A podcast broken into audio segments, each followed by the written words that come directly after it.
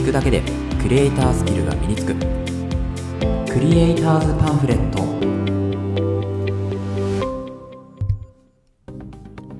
皆さんこんにちは。クリエイターズパンフレットのさくです。このラジオではクリエイターを目指すあなたを一歩前進させるコツや情報を毎日一つお届けするラジオとなっています。はい、えー、皆さんおはようございます。今日は9月の25日日曜日ですね、えー、3連休最終日いかがお過ごしでしょうか、えー、私はですね今日はまあ、割かし比較的休みな、えー、方でですね、これから、あのちょっとイベントのね、デザインを少しまた、えー、時間を使ったりとか、あとはまあ映像制作の方でね、えー、やったりとかっていうのを、まあ、やっていきます。で、日々ね、コツコツ作業していくわけですけれども、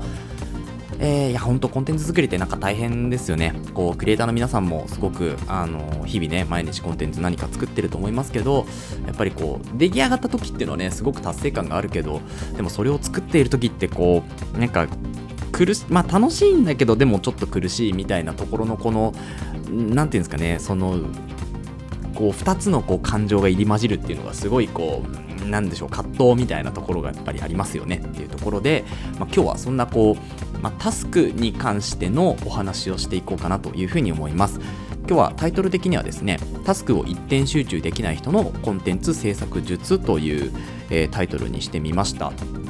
で、これ、まさしく私のことなんですけど、あのやっぱりこうタスクというか、あの何か、えー、スキルを身につけたりとかですね、えー、なんだろうこう、やりたいことをやるんだったら、一点集中した方が、時間をね、そこに集中投下した方が、まあ、効率がいいとかっていうのは、もうだいぶ世間一般で言われていますけれども、でもそんなのもうできなくねっていう人たちもやっぱりいるんだなと私を含めてやっぱりいると思うんですよねでそういう人たちっていうのはじゃあ一点集中できないからダメなのかというようなことではなくどうやったらその一点集中せずに、まあ、コンテンツをうまくね、まあ、効率も含めて作っていくのかなっていうのをですね、まあ、今日こう、まあ、クリエイターとして、まあ、2年ぐらいこう活動してきて思ったことっていうのをですね、えー、雑談形式でお話ししていこうと思いますので、まあ、ゆるっと聞いてみてください。はい、えー、ということで、まあ、最初、えー、1つ目ですね、まずは、えー、コンテンツ制作、えー、作りにおいてですね、えー、大事なことっていうのは、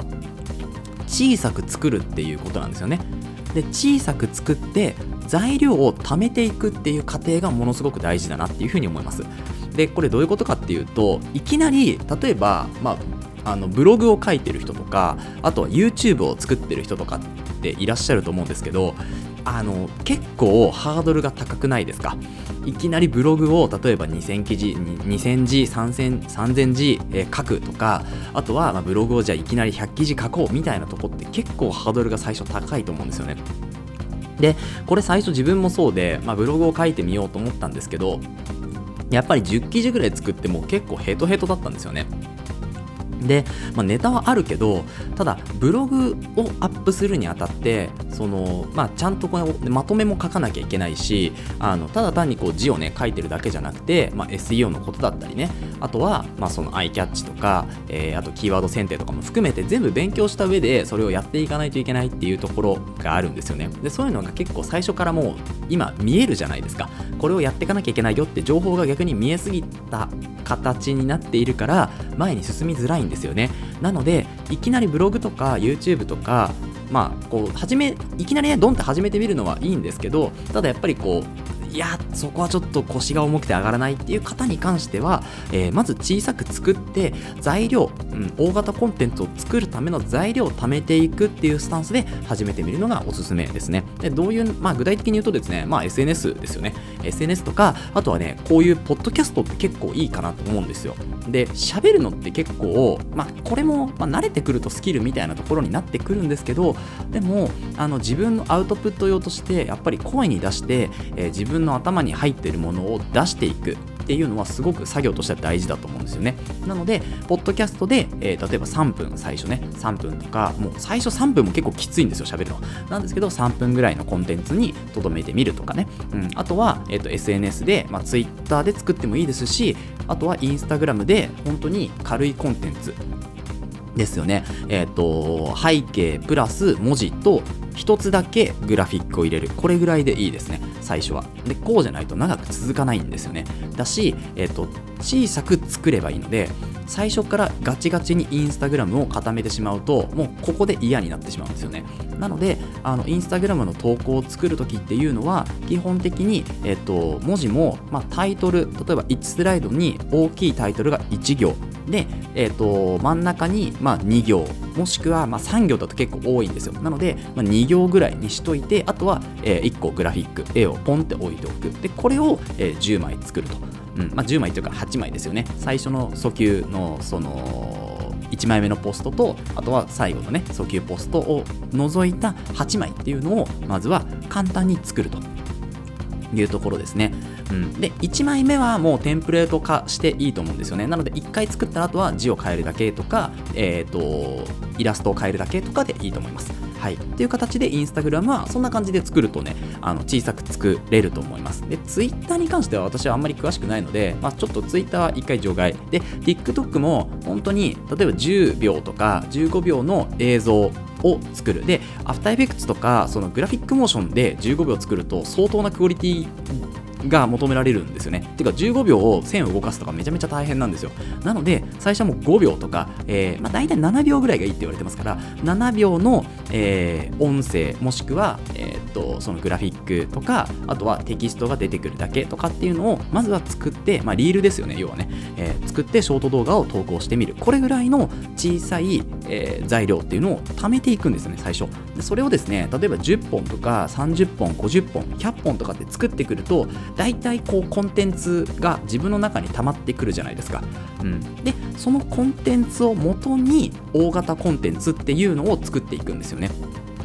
まあ、要はこうあのキュレーションみたいな形で自分のコンテンツっていうのをまとめた作品を1個ドンと作ればいいっていうところですね。でそうすると例えば、えーと、映像制作でも、まあ、7秒作ったやつが100本あったら700秒ぐらいになるじゃないですか。で700秒ぐらいだとどれぐらいですか？10分ぐらいですか？だと YouTube のその10分動画みたいな形にドンとね当てはめることもできますしポッドキャストとかだともう1時間セミナーみたいな形。私ね今10分を撮ってますから、えー、大体1話10分で撮ってるので、まあ、これが100本あったら1000分とか、まあ、相当なこう長い、あの講義みたいなのができますよね。なのでこれをどんどん小さいコンテンツっていうのを、えー、積み重ねていって大型コンテンツを1本作るみたいなそういうかん、うん、考えですよね。なんかブログとかもそうなんですけどあの今私がやってるブログの記事の書き方はこういうポッドキャストに10分ぐらい音声を吹き込んでそうすると大体文字数的にはですね4000字から5000字ぐらいになるんですよね。でこの4000字から5000字ぐらいでえっ、ととかっていういらないこの A ととか A とかっていう文言があるのでこれを全部削っていくんですよね、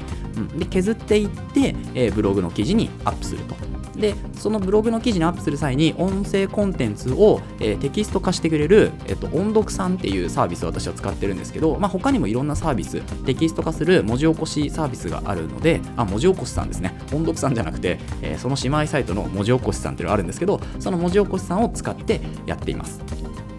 なので、あのー、まあ、ちょっとこうまあ、ブログとかハードル高い人は最初にポッドキャストとか、えー、TikTok とか、えー、Instagram のリールとかねそういうのを駆使して小さいコンテンツから大きいコンテンツに、えー、していくと。そういう制作過程を経るっていうのがすごく大事ですね、うん、で、えーと、この小さいコンテンツっていうのは別に、えーと、ちょこちょこ作っていけばいい。例えば今日は Twitter 作る、え、Instagram 作る TikTok 作るっていう形でやっていけばいいんですよね。でこれすると何がいいかってあの要は一点集中して確かに成果は出るのは早かったりもするんですけどそこから先のこう橋渡しですよね。これがまた最初からやらなきゃいけないと。であのコンテンツをねこう切り替えるっていうところそこもねあのこうなんかなりわいとして商売してる人たちがいるみたいなんですけどでもそういうところではなく、まあ、自分でやっぱりそのコンテンツを行き来するっていうこの作業がすごく大事なんですよね。なので、あのー、要は小さく作っていれば後から TikTok 作らなきゃ Instagram 作らなきゃとかっていうのじゃなくて同時並行でちょっとずつ始めていけてでち、えっと、その小さく作ったコンテンツを大型コンテンツに集約するっていう形なので動線がすごくできやすいんですよね。なので私も今こういう方法でやっています。でえっとこれですね、なんて言うんでしょう、こう、成果が出るとかっていうのはものすごく遅いんですけど、でも、1年とか3年スパンぐらいで、まあ、仕事とね、こう、並行して、今の本業と並行してやる分には、負荷が少ないかなというふうに思います。うん。でまああのね本業でやってる人はやっぱりスピード的には速いんですけどまあこう何か、えーと、普通のね仕事をやりながら、えー、でもそれでも少しずつ、えー、コツコツやっていきたいっていう人一点集中ができないっていう人はこういうねこう時間をなんか分散投資するみたいなそういうやり方も、えー、いいんじゃないかなというふうに思いました。で今回の話っていうのは、えーと、 Voicy のね、えー、人手さんの話を聞いてあやっぱりこういう人間っているよなっていうのを思ったんですよね。私も結構似てるとこがあったのでもう一点集中が早いのは分かってるけどでもそんなのできないよみたいな飽き飽き性なんですよね。飽きちゃうんですよ、うん、なのでその飽き性の人は小さいコンテンツっていうのを、まあ、日替わりで作るっていうところ。でその小さいコンテンツを最終的には大型コンテンツにして届けるっていうような、まあ、そういうこう制作術っていうのをですね試してみるといいんじゃないかなというふうに思ったので今日撮っておきました。はい、ということでこのラジオでは、えー、クリエイターに必要なことだったりテクノロジーの情報やニュース記事作業効率を上げるコツサイトツールなんかを中心に紹介をしております。リスナーさんと一緒に一流クリエイターを目指すラジオにしていきますので応援いただける方は、えー、フォローの方よろしくお願いします。またラジオの感想や質問もお待ちしておりますので、えーと、フォームの方からね、えー、ぜひぜひお便りをください。はい、えー、それではまた明日お会いしましょう。ご清聴ありがとうございました。